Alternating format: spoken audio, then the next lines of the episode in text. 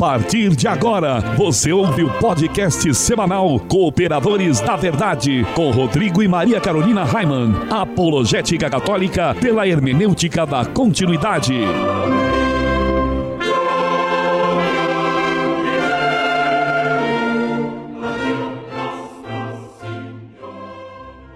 Olá, amigo ouvinte, paz e bem.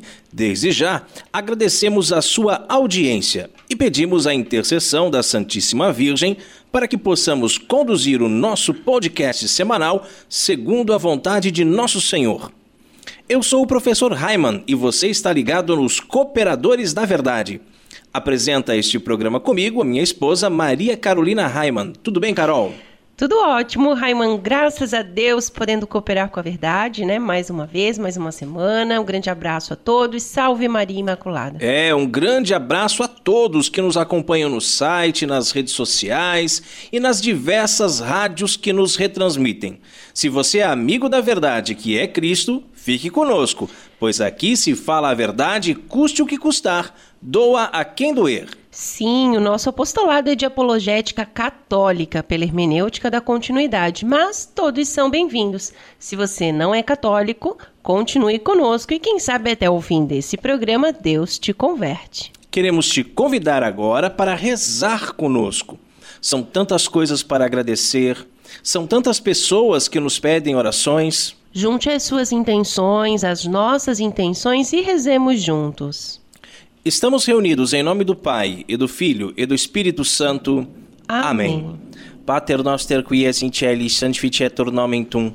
Adveniat regnum tum, fiat voluntas tua, sicut in cielo et in terra. Pari nostrum quotidianum da nobis odie, et dimitis nobis debita nostra, sicut et nos dimittimus debitoribus nostris, et ne nos inducas in tentationem, sed libera nos a malo. Amen. Ave Maria, gratia plena Dominus tecum. Benedicta tui mulieribus, et benedictus fructus ventris tui, Iesus. Sancta Maria, Mater Dei, ora pro nobis peccatoribus, nunc et in hora mortis nostre. Amen. Gloria Patri et Filio et Spiritui Sancto. Sicut erat in principio et nunc et semper et in saecula saeculorum. Amém. Senhor, quem sois vós e quem sou eu? Vós, o Altíssimo Senhor do céu e da terra, e eu, um miserável vermezinho, vosso ínfimo servo. Grande e magnífico Deus, meu Senhor Jesus Cristo, iluminai o meu espírito e dissipai as trevas da minha alma. Dai-me uma fé íntegra, uma esperança firme, uma caridade perfeita. Concedei, meu Deus, que eu vos conheça muito, para poder agir sempre segundo os vossos ensinamentos e de acordo com a vossa santíssima vontade. Absolvei, Senhor, eu vos suplico, o meu espírito, e pela suave e ardente força do vosso amor, desafeiçoai-me de todas as coisas que debaixo do céu existem, a fim de que eu possa morrer por vosso amor. Ó Deus, que por meu amor vos dignastes morrer. Amém. Amém. E continuamos reunidos em nome do Pai, do Filho e do Espírito Santo. Amém. Amém. E no quadro A Vida dos Santos, nós estamos estudando a vida dos papas que foram canonizados. Na história da Igreja, nós já tivemos 265 papas. Francisco é o papa de número 266. Só que nem metade deles foi considerado santo, viu? Aliás, alguns muito pelo contrário, né? É verdade, Carol. E no último programa, nós falamos de São Leão IX.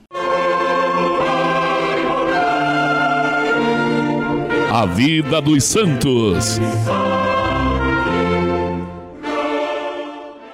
Carol, quem foi o Santo Papa escolhido para o programa de hoje? O santo de hoje é São Gregório VII. Conta para o povo, então, Carol, um pouquinho sobre a vida de São Gregório VII. Muito bem, nós vemos que é um nome bem procurado também, né, Raimundo? Já é o sétimo que quer se chamar de Gregório.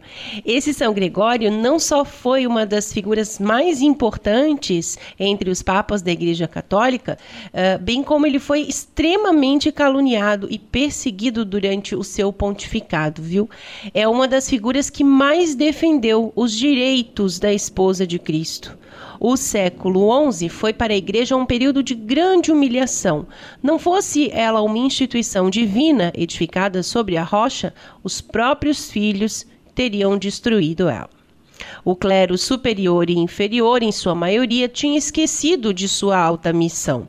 A simonia, o tráfico ou venda ilícita de coisas sagradas, corrupção e indisciplina tinham tomado conta dos altos e baixos setores da igreja.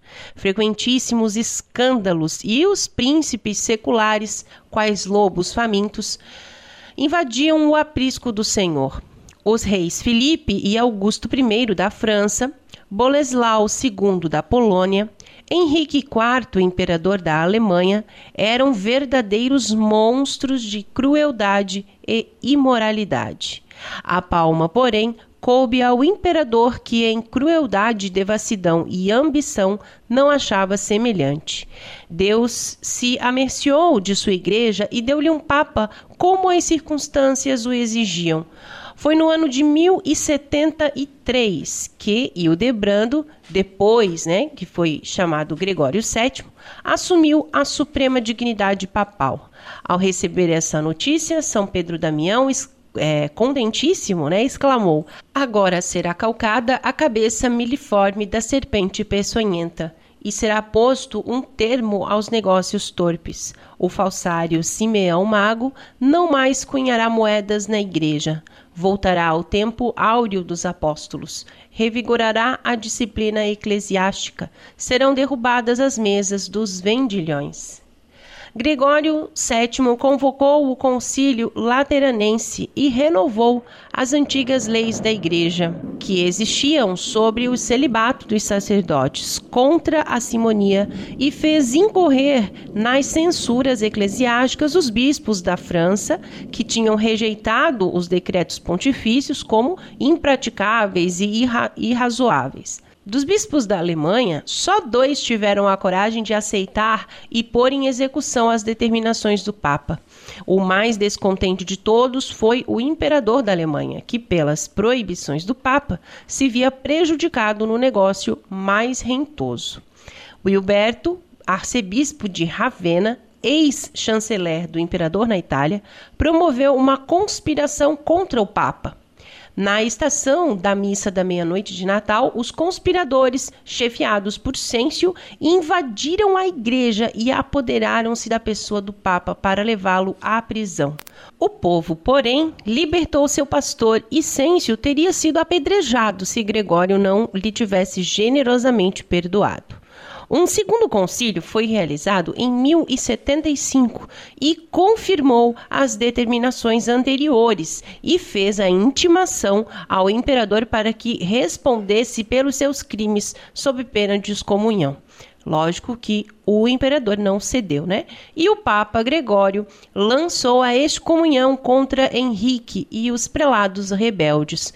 Os príncipes da Alemanha, há muito tempo já cansados da tirania e arbitrariedade do imperador, reunidos na dieta de Tribur em 1076, declararam-no deposto pelo prazo de um ano, caso não procurasse ser absolvido da excomunhão é, tendo-lhe sido decretado né, que comparecesse à grande dieta de Augsburgo, na qual devia justificar-se diante do Papa e da nação, com audiência marcada para 2 de fevereiro de 1077 proibiram-no que se ausentasse da Alemanha antes da celebração da dieta. Mas para evitar a humilhação de ser deposto, onde as claras seriam expostos, né, todos os seus crimes, ele tratou de clandestinamente obter a absolvição da excomunhão, dirigindo-se ao castelo da princesa Matilde, em Canossa, onde estava o Papa Gregório VII. Em traje penitente, permaneceu descalço por três dias em período de rigoroso inverno esperando obter a audiência do Papa, que negou-se a recebê-lo por saber que deveria apresentar-se à dieta. Entretanto, graças a instâncias da condessa Matilde, acabou cedendo e recebeu o imperador Henrique, que aceitou as condições impostas mediante juramento, motivo pelo qual foi absolvido e recebeu a sagrada comunhão mal saíra de Canossa, esquecendo-se das promessas, aliou-se aos príncipes e bispos inimigos do Papa e, uma vez na Alemanha, moveu guerra contra os seus adversários. Reuniu um concílio de bispos rebeldes em Mogúncia, já no ano de 1080, os quais elegeram para o bispo uh, Wilberto de Ravenna, que tomou o nome de Clemente III. Rodolfo de Suábia pereceu na Batalha de Volksheim e Henrique marchou sobre Roma para tirar vingança do Papa. Só depois de um assédio de dois anos tomou a cidade, onde recebeu a coroa imperial das mãos do antipapa. Gregório retirou-se para Salermo, onde morreu em 25 de maio de 1085. As últimas palavras dele foram: Amei a justiça e odiei a iniquidade, eis por que morro no exílio. Henrique não foi feliz com as, com as conquistas. Graves distúrbios chamaram-no para a Alemanha, onde achou os filhos em franca rebelião contra o pai. Perseguido e amaldiçoado, Henrique teve um fim triste, ao passo que Deus glorificou por estupendos milagres o túmulo do seu fiel servo, o Papa Gregório VII. São Gregório VII, rogai, rogai por nós. Quer conhecer melhor este apostolado? Acesse nosso site cooperadoresdaverdade.com. Lá você encontra todos os podcasts desde a primeira temporada para ouvir gratuitamente. Além disso, tem vários textos de espiritualidade católica à sua inteira disposição e também diversas novenas para você ouvir e rezar junto conosco. É verdade, Raiman, lá no cooperadoresdaverdade.com, você também encontra os links para as nossas redes sociais: Twitter, Instagram, SoundCloud, Facebook, YouTube e Spotify. O site é atualizado toda semana, gente. Então corre lá, acessa o site e assina também o feed para receber as atualizações. Isso, aproveita e curta também a nossa página lá no Facebook. Depois se inscreve no nosso canal do YouTube, nos segue no Instagram, no Twitter e o mais importante de tudo, não deixe de rezar por nós. Feller Contabilidade, do nosso amigo Diácono Vital. A Feller Contabilidade fica na rua Aldílio Garcia, número 479. Nesta você pode confiar. Atendimento de segunda a sexta-feira, das 8 ao meio-dia e das 13h30 às 17h30. Telefone 3346-2333. Feller Contabilidade, arroba matrix.com.br. Em frente à Secretaria da Paróquia São Cristóvão de Itajaí, Santa Catarina.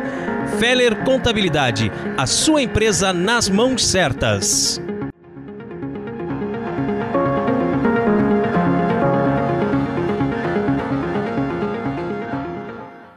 Carol, qual é o conselho de Padre Pio para nós no programa de hoje?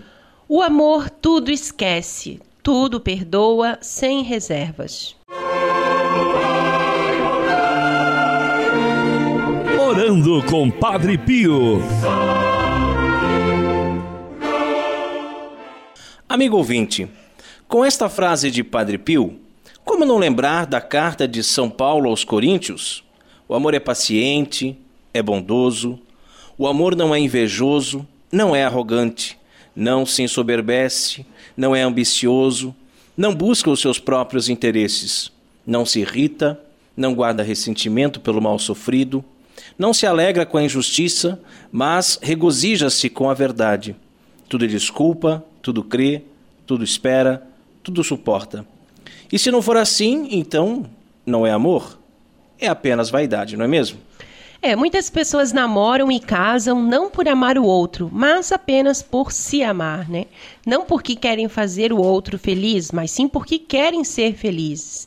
E isso não é amor, é hedonismo, é uma idolatria de si mesmo, é enxergar apenas o próprio umbigo.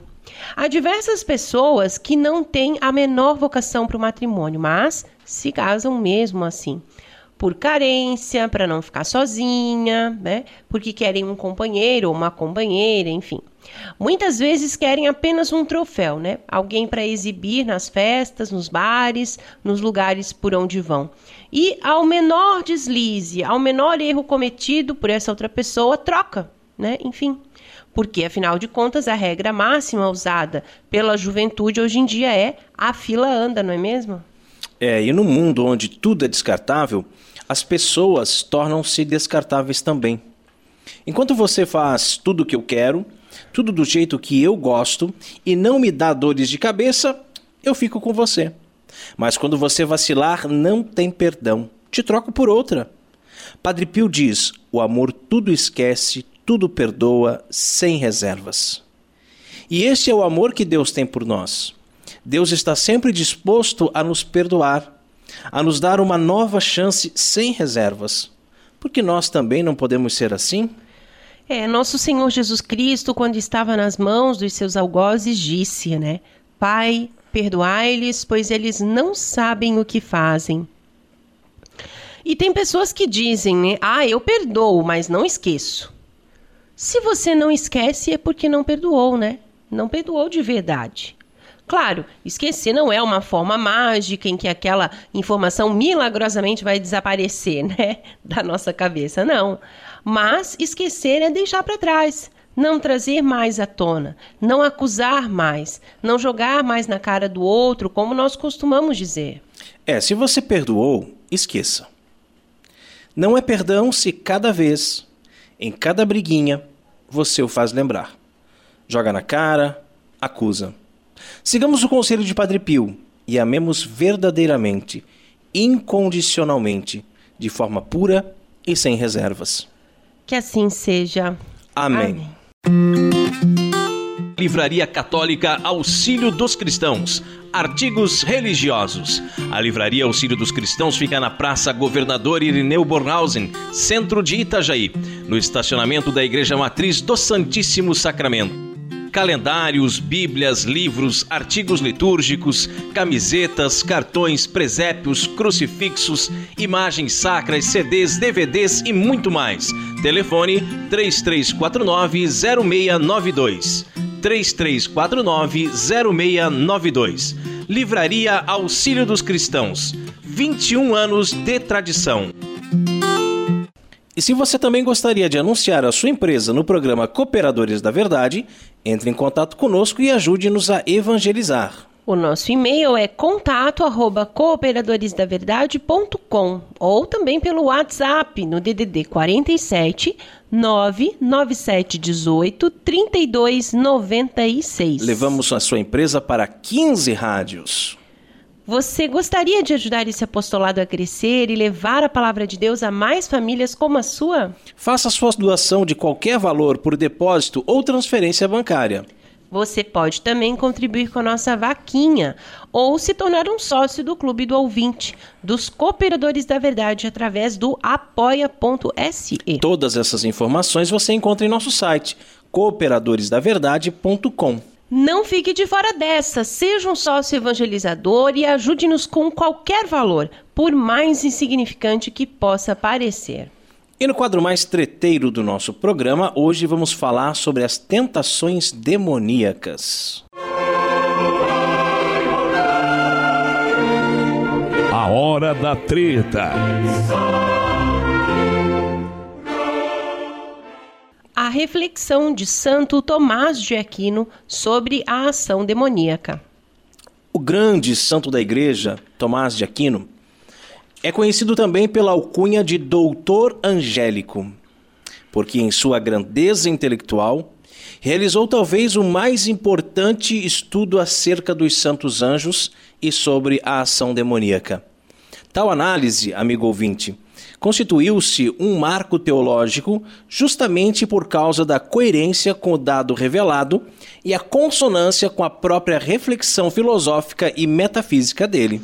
A meditação de Santo Tomás sobre os anjos e os demônios encontra-se na chamada Suma Teológica, a sua obra-prima, não é mesmo? E pode ser localizada na parte em que se refere à criação, êxitos. Inicialmente, ele se reporta aos anjos para, em seguida, falar sobre os demônios. A propósito dos anjos, é correto dizer que foram criados por Deus, conforme se vê na profissão de fé do Quarto Concílio de Latrão, citado pelo Catecismo da Igreja Católica. Deus criou conjuntamente, do nada, desde o início do tempo, ambas as criaturas, a espiritual e a corporal, isto é, os anjos e o mundo terrestre. Em seguida, a criatura humana, que tem algo de ambas, por compor-se do espírito e do corpo. Santo Tomás afirmou que os anjos são espíritos puros, não possuem matéria. Este entendimento é o mesmo apresentado pelo catecismo, que assim os define. Aspas, como criaturas puramente espirituais, são dotados de inteligência e de vontade. São criaturas pessoais e imortais. Superam em perfeição todas as criaturas visíveis. Fecha aspas. Na literatura católica, há quem discorde da proposição de Santo Tomás e afirme que os anjos possuem uma espécie de corpo sutil, como São Boaventura. Porém, parece prevalecer a opinião do Aquinate. Existe uma gradação na criação, amigo ouvinte. Os seres puramente materiais dão origem à vida vegetativa, que dá origem à vida animal, que origina a vida espiritual racional, ainda ligada ao corpo e assim por diante. Diante disso, entre o homem e Deus está a realidade angélica. Os anjos não são puro espírito infinito, como Deus, nem espírito ligado à matéria, como o homem. Eles ocupam o espaço entre o homem e Deus. Além de ser lógica, a reflexão do doutor Angélico explica o fato de que os anjos parecem não estar limitados nem pelo espaço e nem pelo tempo. Eles não estão em um lugar, posto que não possuem um corpo, né? Como explicar então quando se diz que o diabo entrou ou saiu de um corpo, ou que os anjos estão aqui? Ora, convém ao anjo estar em um lugar, diz Santo Tomás, né? Ocorre que esse estar em um lugar não deve ser entendido como eh, quando se refere a um corpo, pois nesse caso o corpo pode ser dimensionado, né? O que não se dá com os anjos. Eles exercem influência sobre o lugar e sobre as pessoas. Deste modo, é pela aplicação do poder angélico a um lugar, de certa maneira, que se diz que o anjo está em um lugar corpóreo. Entender esse ponto será deveras importante quando o estudo for sobre a ação demoníaca propriamente dita. Os anjos são puro espírito e não possuem o que os homens entendem por afeto, afetividade. Apesar disso, eles podem amar, pois o amor é um ato de vontade e requer o que eles possuem, que é inteligência e vontade. Para Santo Tomás, Deus criou os anjos, mas estes não o viam. Em certo momento, Deus revelou-se a eles de modo indireto e lhes deu uma escolha de amor.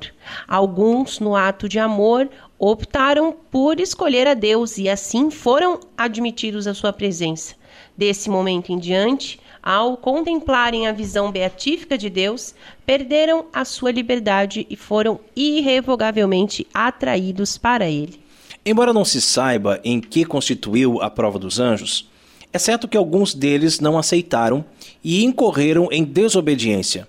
Como os anjos são seres incorpóreos, não poderiam ter cometido pecados ligados à carne, portanto, dos pecados conhecidos pelo homem, somente a soberba e a inveja podem ter sido a causa de Satanás e seus demônios terem ido contra Deus. A soberba, que é o principal pecado, consistiu em querer ser igual a Deus. Ora, se um anjo é um ser inteligente, intuitivo, como é possível que ele tenha desejado ser igual a Deus? O doutor Angélico explica que Satanás não desejou ser igual a Deus em sua natureza, pois ele sabia ser impossível isso, né? Mas sim por semelhança. Isso quer dizer que Satanás preferiu ser Deus a partir da sua própria natureza, sem contar com o dom sobrenatural da graça. Movido pela soberba, procurou a autossatisfação, voltando as costas para o Criador. O diabo é arrogante e odeia profundamente quem o criou. Além disso, vê que existem criaturas que foram destinadas a estarem com Deus, como por exemplo os anjos que permaneceram fiéis, o que gera nele o segundo pecado, que é a inveja. Pois ele se entristece diante do bem do homem e também diante da grandeza de Deus. Não podendo seduzir os anjos bons, voltaram-se contra os homens, que ainda não haviam tido a visão beatífica de Deus, portanto, estavam sujeitos ao pecado. A tentação exercida pelo diabo e seus demônios contra os homens tem autorização de Deus. A permissão divina da atividade diabólica é um grande mistério, mas nós sabemos que Deus coopera em tudo para o bem daqueles que o amam. diz o Catecismo da Igreja Católica, no seu número 395. É claro que Deus poderia ter fechado a porta né, de acesso ao homem, e o motivo pelo qual não fez constitui-se num enigma, sobretudo quando se vê na oração do Pai Nosso uma alusão clara à tentação, o que se pode significar que Deus permite sim a ação diabólica, mas que cabe ao homem não sucumbir a ela. Santo Tomás continua sua reflexão sobre os anjos explicando que o número daqueles que decaíram foi menor do que daqueles que permaneceram fiéis a Deus. Existem miríades e mais miríades de anjos bons. Portanto, a realidade angelical é muito maior e triunfante que a diabólica. O livro do Apocalipse diz que um terço das estrelas caíram, e disso se pode inferir que um terço dos anjos foram precipitados. Da mesma forma que existe uma hierarquia entre os santos anjos, existe também uma ordem de importância entre os demônios. Satanás tem preponderância sobre os demais anjos decaídos. Ele pode ser chamado por muitos, é, muitos nomes, né? Satanás, Diabo, Lúcifer, sempre significando anjo de luz, maior, mais glorioso que todos os outros justamente essa grandiosidade que fomentou o pecado da soberba, e foi o pecado dele que levou os outros anjos a pecarem também. Na questão de número 64, artigo 1, Santo Tomás explica que o intelecto de Satanás encontra-se obscurecido. Contudo, esse fato não faz com que ele se torne incapaz de conhecer a verdade, mas ele só consegue conhecer as coisas de forma natural. O que foi fechado a ele é o conhecimento das verdades reveladas, pois ele não vê Deus face a face. Portanto, o acesso que possui restringe-se tão somente àquilo que lhe fora revelado antes do pecado ou aquilo que ele recebeu dos anjos. Os anjos são sábios por causa do dom da sabedoria divina, enquanto Satanás é inteligente, mas não sábio. Ele não está obcecado intelectualmente no sentido pleno da palavra, mas está privado das graças de Deus. No artigo 2 da mesma questão, o doutor Angélico afirma que a vontade de Satanás é obstinada no mal, por isso não existe arrependimento para ele.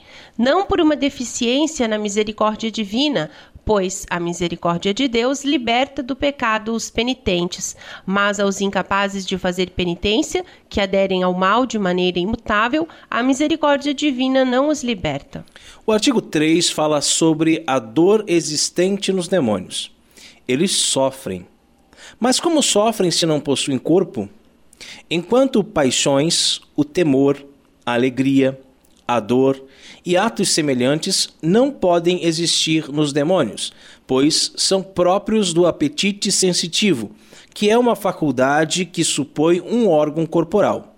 Santo Tomás continua explicando que sabe-se que os demônios quereriam que muitas coisas que existem não existissem, e que existissem muitas coisas que não existem, pois, invejosos, quereriam a condenação dos que foram salvos. Daí se deve dizer que eles têm dor, até porque é da razão da pena ser contrária à vontade. Ademais, se os demônios estão privados da felicidade natural que podem desejar, e em muitos deles encontra-se inibida sua vontade pecadora. Algumas ideias são insuportáveis para os demônios, como por exemplo o nome da Santíssima Virgem. Eles ficam desnorteados à simples menção dele e com isso sofrem. Este dado é importantíssimo para se entender alguns gestos e palavras proferidos durante o exorcismo. Por fim, amigo ouvinte, o artigo 4, que trata do lugar da pena dos demônios. Dr. Angélico explica que, por sua natureza, os anjos estão entre Deus e os homens e que há dois lugares para a pena dos demônios: um por causa da sua culpa, que é o inferno, outro por causa de suas ações sobre os homens, e assim lhes é devida a atmosfera tenebrosa. Ele instrui que, da mesma forma que existem anjos bons no céu, servindo às almas santas, existem demônios cuja missão é atormentar ainda mais os que induziram ao mal. É possível dizer que o lugar não é de pena para o anjo ou para a alma, como se os afetasse, modificando-lhe a natureza, mas como se lhes afetasse a vontade, contristando-a. Tanto o anjo quanto a alma percebem que estão num lugar que não corresponde à própria vontade. Existe, portanto, uma área da criação que foi entregue por Deus aos demônios para que pudessem agir. Trata-se de um mistério da providência divina. Contudo, Jesus Cristo veio ao mundo justamente para tirar este domínio dos demônios e verdadeiramente salvar o homem.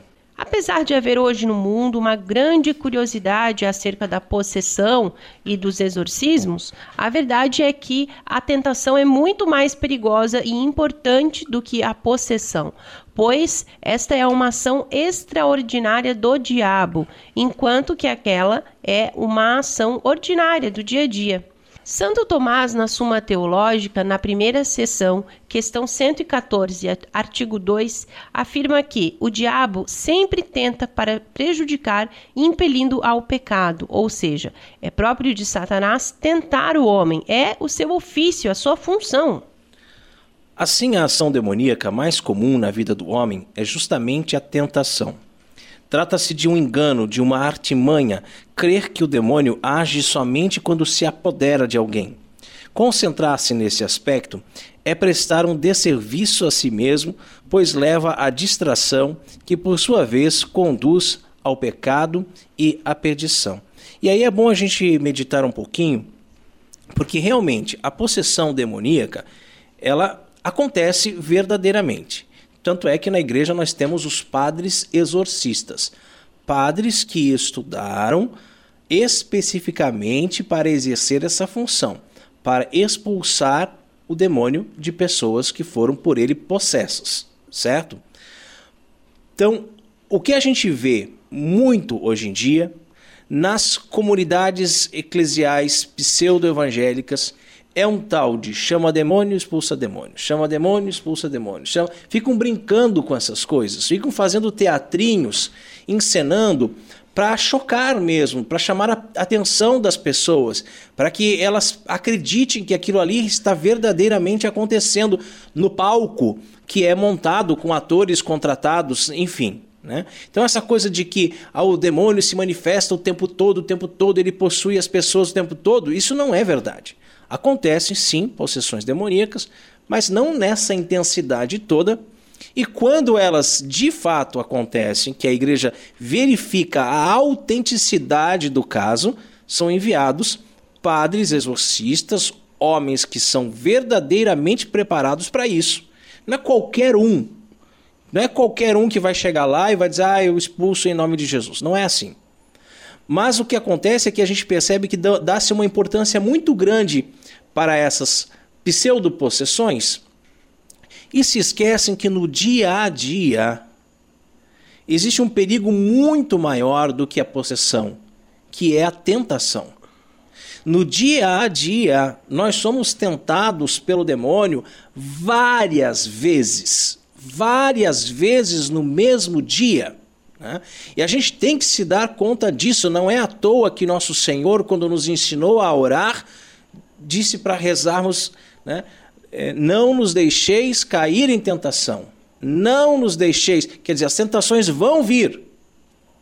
Ele não vai impedir que as tentações venham. Né? Foi deliberado isso. Há uma permissão de Deus para que essas tentações aconteçam, mas nós não podemos cair nas tentações.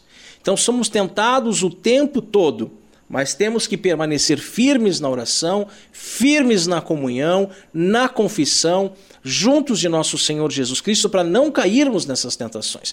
Porque é caindo nas tentações do demônio que ele vai conseguir nos arrastar para o inferno. Não há grandes vantagens, digamos assim, do demônio possuir alguém, de se manifestar através do corpo de uma outra pessoa. O que ele quer é levar aquela pessoa para o inferno. Tá? Então, para levar uma pessoa para o inferno é muito fácil. E nós somos pobres, miseráveis pecadores, nós somos muito fracos, nós somos propensos para fazer o mal. Quantas e quantas vezes que vem pensamentos na nossa cabeça, pensamentos horrendos, pensamentos horripilantes de fazer o mal, de se vingar de uma pessoa, de falar uma palavra agressiva, de às vezes voar no pescoço da pessoa. Né? São todos momentos em que Satanás está ali, te tentando, te tentando. Às vezes tentando a sua honestidade, né? com um dinheiro, um troco né? de um supermercado, por exemplo. Às vezes tentando a, a, a sua boa índole, né? a sua hombridade, a sua castidade. Enfim, o demônio está ali como um leão a rugir o tempo todo, né? Esperando para ver quem que ele vai devorar. Então isso é muito mais perigoso do que as, as possessões. E aí a gente vê que existem pseudo-possessões por aí. Você liga a TV de madrugada em determinados canais e tá lá e falando com voz esquisita aí, não sei o que, bababá, bababá, babá, porque eu sou não sei o que lá, não sei o que lá. Gente, para com isso, né? Para com isso. A gente tem que entender que a ação demoníaca mais comum na vida do homem é justamente a tentação. É, e o combate espiritual existe e é diário, não é mesmo, amigo ouvinte?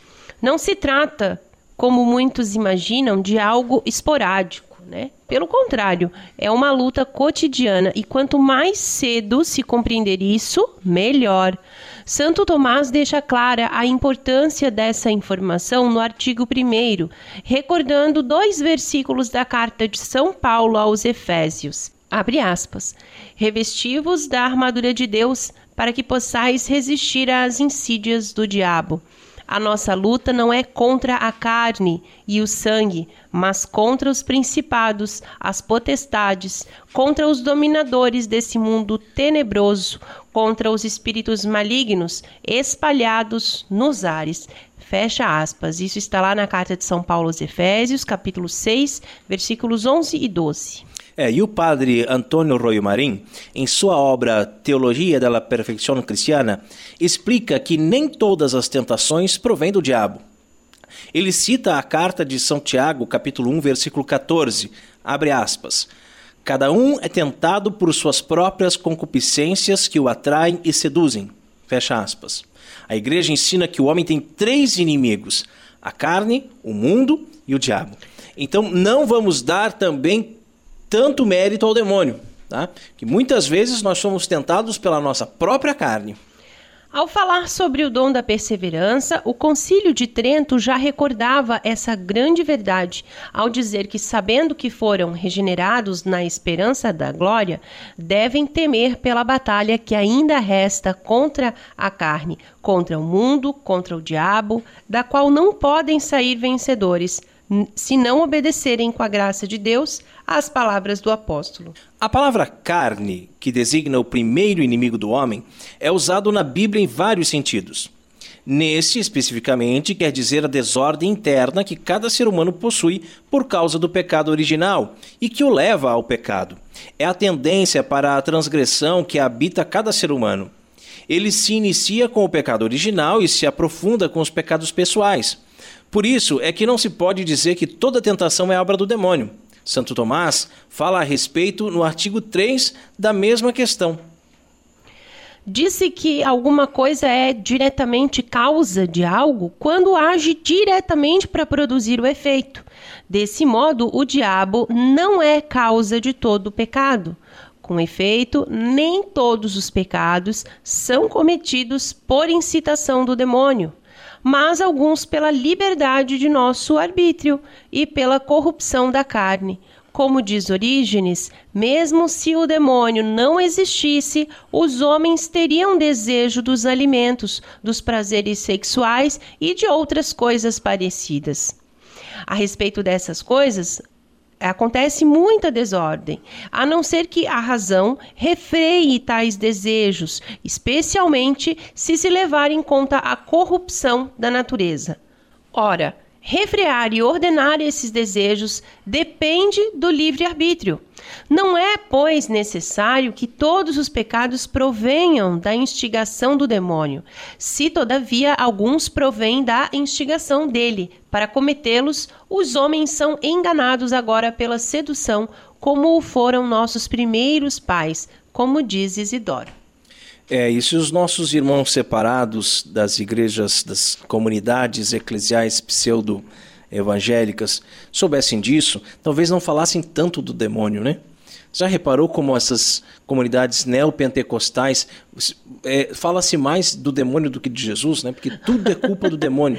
Tudo. Parece que você vai lá para escutar uma pregação, é, não vá, né? Eu estou dizendo, não vá lá, né? Mas assim, se você passa na frente lá e escuta um pedacinho da, da pregação, nós não estamos falando de Jesus, estamos falando do diabo o tempo todo, o tempo todo, tudo é culpa do demônio, mas muitas coisas vêm da nossa própria carne, da nossa própria natureza, da nossa própria natureza decaída, né? Pelo pecado original. Né? Agora, existe um segundo inimigo, e esse segundo inimigo é o mundo. Convites, lugares, ocasiões, a própria sociedade pode ser também é, alavancas para a tentação, para o pecado. Mas graças à sua missão régia, os leigos têm o poder de vencer o império do pecado em si mesmos e no mundo, por sua abnegação e pela santidade de sua vida, conforme nos ensina o catecismo. O terceiro inimigo, então, é o diabo e seus demônios. Na primeira carta de São Pedro, ele diz que o vosso adversário, o diabo, anda em derredor como um leão que ruge, procurando a quem devorar. Isso lá no capítulo 5, versículo 8. Diante disso, é preciso estar sempre alerta, sempre vigilante. Contudo, saber que a tentação é quase contínua não deve ser motivo de desânimo, pois Deus é fiel e não permitirá que sejais provados acima das vossas forças. Pelo contrário, junto com a provação, ele providenciará o bom êxito para que possais suportá-la. Deus dá a força, amigo ouvinte, a graça. Por isso, nunca a tentação é maior do que a capacidade de resistência da pessoa. E resistir à tentação é uma forma das formas de manifestar o amor por Deus. Bem-aventurado é o homem que suporta a tentação, porque ele receberá a coroa da vida que Deus prometeu àqueles que o amam. Se Deus permite a tentação, é porque quer ver a luta dos seus filhos. A luta aumenta os méritos da pessoa perante Deus e a aproxima ainda mais dele. É um mistério da graça divina. Interessante notar também que a tentação possui uma psicologia, uma forma de acontecer. E é no pecado dos primeiros pais que se encontra a melhor descrição de como o homem é levado a pecar. A serpente era o mais astuto de todos os animais selvagens que o Senhor Deus tinha feito. E ela disse à mulher: É verdade que Deus vos disse: Não comais de nenhuma das árvores do jardim? E a mulher respondeu à serpente: Nós podemos comer do fruto das árvores do jardim, mas do fruto da árvore que está no meio do jardim, Deus nos disse: Não comais dele, nem sequer o toqueis, do contrário morrereis. Mas a serpente então respondeu à mulher: De modo algum morrereis. Pelo contrário, Deus sabe que, no dia em que comerdes da árvore, vossos olhos se abrirão e sereis como Deus conhecedores do bem e do mal. A mulher viu que seria bom comer da árvore, pois era atraente aos olhos e desejável para obter o conhecimento. Colheu o fruto, comeu dele e o deu ao marido, ao seu lado, que também comeu. Então os olhos de ambos se abriram e, como reparassem que estavam nus, teceram para si tangas com folhas de figueira. É, aqui a gente vê claramente né, a astúcia do demônio. Nós estávamos falando agora há pouco que nem tudo é tentação demoníaca, que nós temos três inimigos, né? a nossa própria carne, o mundo e, por fim, o demônio. Né? Mas a gente percebe que o demônio sabe das coisas e faz pequenos joguetes. Né? O demônio sabia que Deus não havia proibido Adão e Eva de comer de todos os frutos, era apenas um. Mas ele pergunta: é verdade que Deus proibiu vocês de comerem dos frutos? Quer dizer, ele sabe que não é isso, mas ele vai criando uma situação. E essa situação muitas vezes a gente percebe dentro da nossa própria cabeça.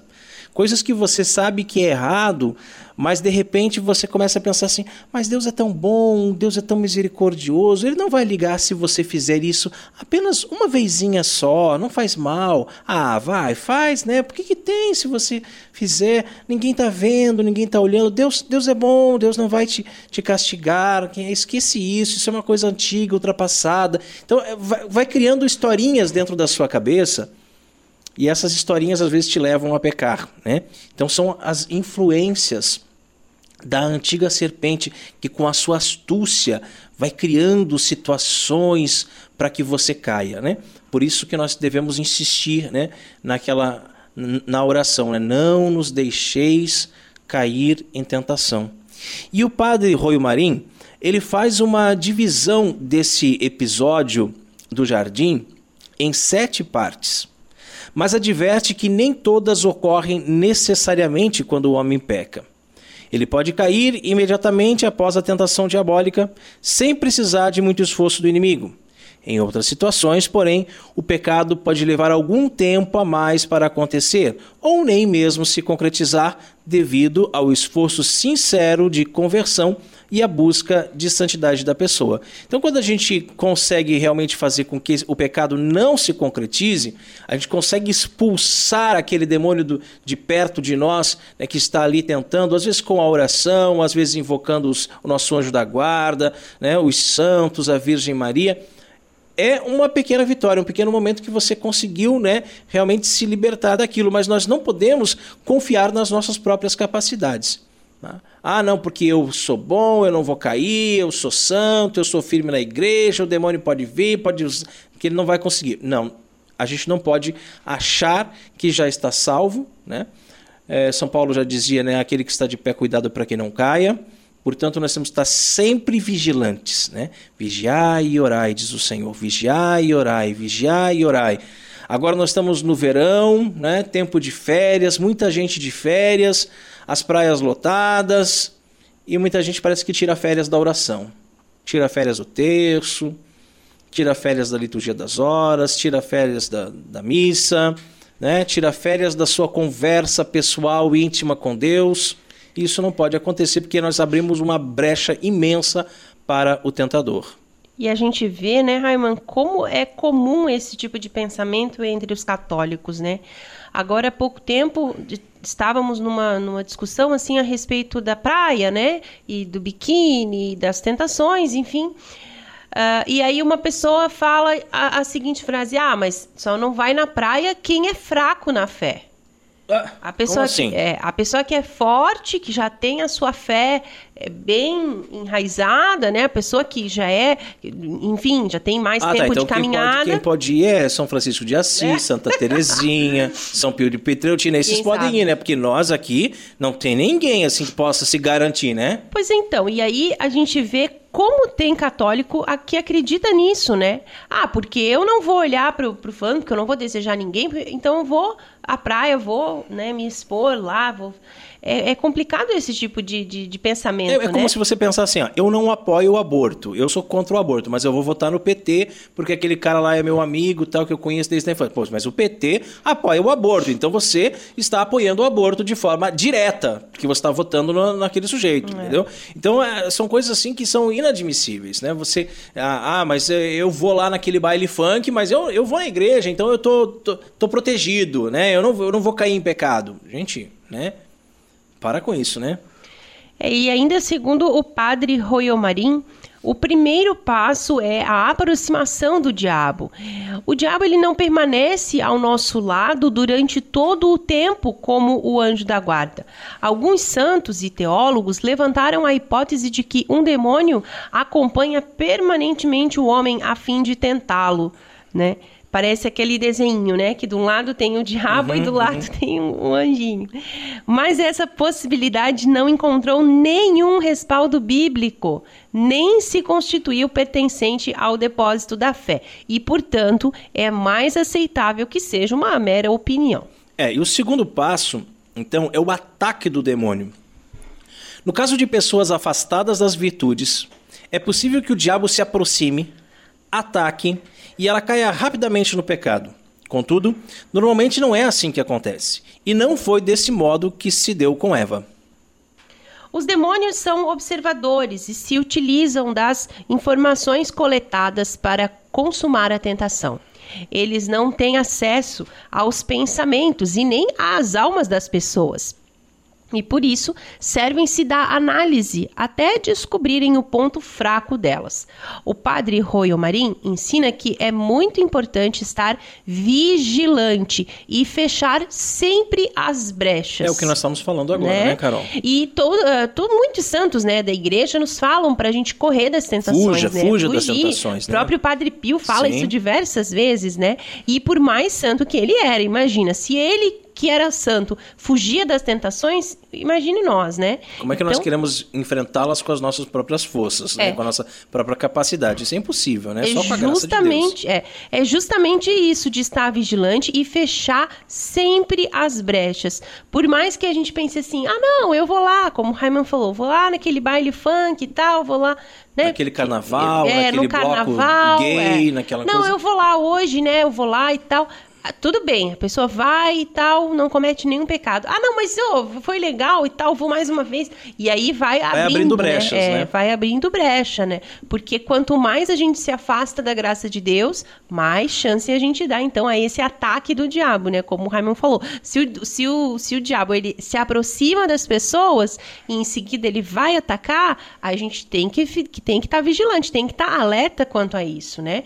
E nessa etapa tendo em seu poder já as informações relativas àquela pessoa, né? E o diabo sabendo então qual é o seu calcanhar de Aquiles, ele joga, né, o inimigo joga uma insinuação para que a pessoa entre no debate. Não é a tentação ainda, mas é apenas uma ideia, né? É, a terceira etapa é justamente a resposta da pessoa à sugestão recebida. Eva respondeu à serpente e o fez apresentando justificativas para a proibição, baseadas em sua racionalidade. Seu desejo não era realmente desobedecer a Deus, mas perdeu tempo raciocinando, tentando explicar por que não deveria comer o fruto. O diabo, por sua vez, tenta levar a pessoa à conversa. A proposta do pecado a quarta fase, né, vem sempre acompanhada de uma mentira. Apresenta uma proposta de felicidade imediata que geralmente vem de acordo com o ponto fraco daquela pessoa. Se a isca for mordida, o resultado não será a felicidade, mas sim a morte, vez que o diabo é o pai da mentira.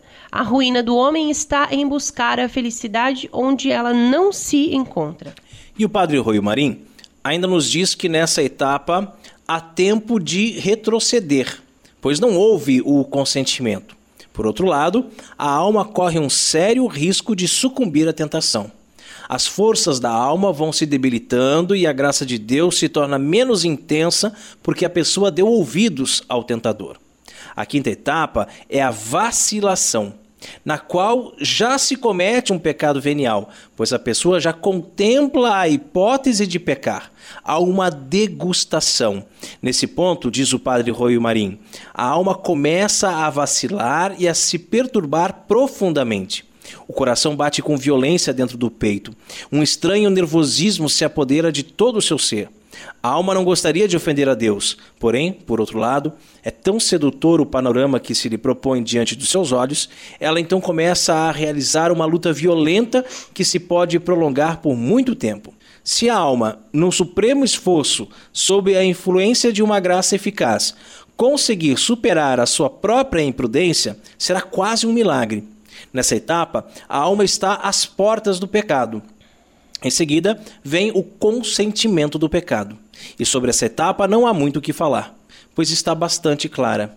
É a consumação do ato pecaminoso. Por fim, o estágio do arrependimento. Ele que não é de todo mal, pois revela a consciência de alta vocação do homem para a santidade e produz nele o desejo de reparação, de proferir um ato virtuoso de humilhação e de reconciliação com Deus. E o crédito desse texto que serviu de base para nossa reflexão, mais uma vez é do site padrepauloricardo.org. E chegamos à hora mais refrescante aqui do programa Cooperadores da Verdade. Porque beber não é pecado, né, gente? Catolicismo e cerveja. E a cerveja de hoje é uma Catarina Sur Guaraná. Celebramos um novo estilo com uma fruta também brasileira que representa muito bem o Brasil, que é o Guaraná. Essa cerveja é ácida, com um crisp láctico, limpo na língua, fazendo baixar o pH da boca, o final seco e frutado. O guaraná surge no retrogosto, ampliando a sensação refrescante de uma cerveja pouco alcoólica e pouco lupulada. Bastante frisante, fará os mais atentos lembrarem e compararem com os tradicionais refrigerantes do mesmo sabor. Celebremos! Temos Catarina Sor Guaraná, uma cerveja que continuará dando muito orgulho aos consumidores brasileiros. A Catarina Sour Guaraná é produzida pela cervejaria Long Limitada de Lauro Miller, Santa Catarina. Ela possui apenas 3,4% de teor alcoólico, o amargor é bem baixinho, apenas 5 IBU, temperatura para consumo entre 4 e 8 graus e está disponível em long necks de 330 ml. Harmoniza com saladas, frutos do mar, massas em geral e carnes preparadas com óleo. Adjuntoro nostro in nomine Domini. Qui feci celum et terra. Dominus vobiscum. Et cum spiritu tuo. Oremus. Benedicti Domini creatura instant servation, con ex adipi frumenti producere dinatus est. Usit remedium salutarium anno generi, e presta per invocazione in nomine sui sancti, ut quinqueque ex bebirit in sanitatem corpus et anima tutelam percipianti. Per Christum Dominum nostrum. Amém. Clarinha, cheiro! né? Clarinha, mas turva, Nossa. uma espuma bem persistente, né? Eu tô aqui com pelo menos um dedo de espuma, uma espuma com bolhas pequenas, né? Que forma uma camada é, bem clara, bem branca, né? É, um colarinho bem bonito, bem cheirosa, tem cheiro mesmo de, de refrigerante, de guaraná. Parece um copo de guaraná. Um cheiro, né? O cheiro de Uhum. Vamos guaraná. experimentar então. Bem ácida, né? Bem ácida, chega até a arrepiar. né? E realmente fica com. No retrogosto você tem a sensação de que tomou um copo de Guaraná, né? É mesmo. Muito interessante, hein? É um, Zero amargor, né? Não tem É. nada de amargor.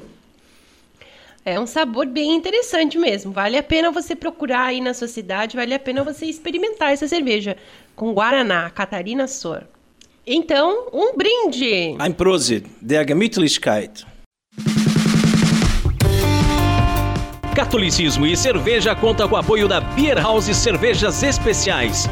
Empório especializado em cervejas nacionais e importadas, com agradável espaço para degustação e inúmeras opções para presentes.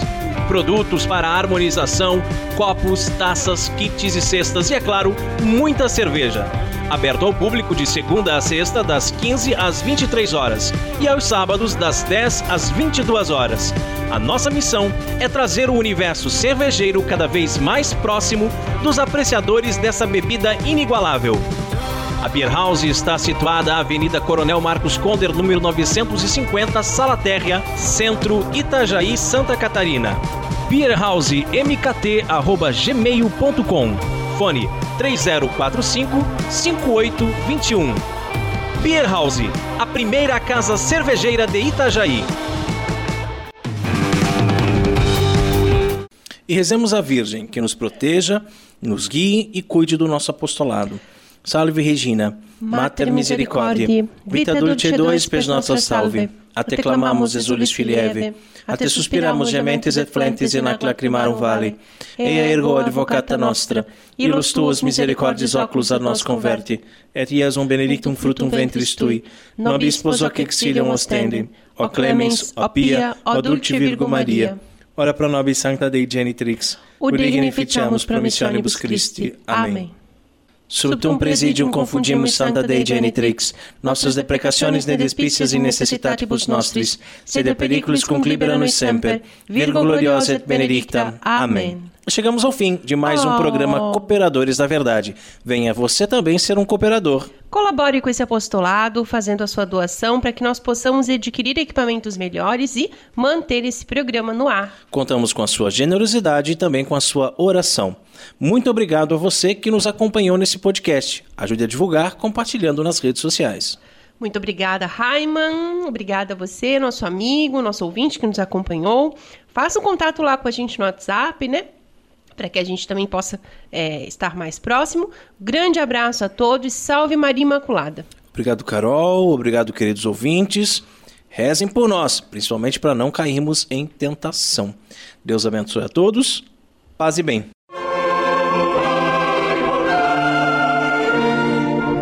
Você ouviu Cooperadores da Verdade com Rodrigo e Maria Carolina Raimann. Apologética Católica pela hermenêutica da continuidade.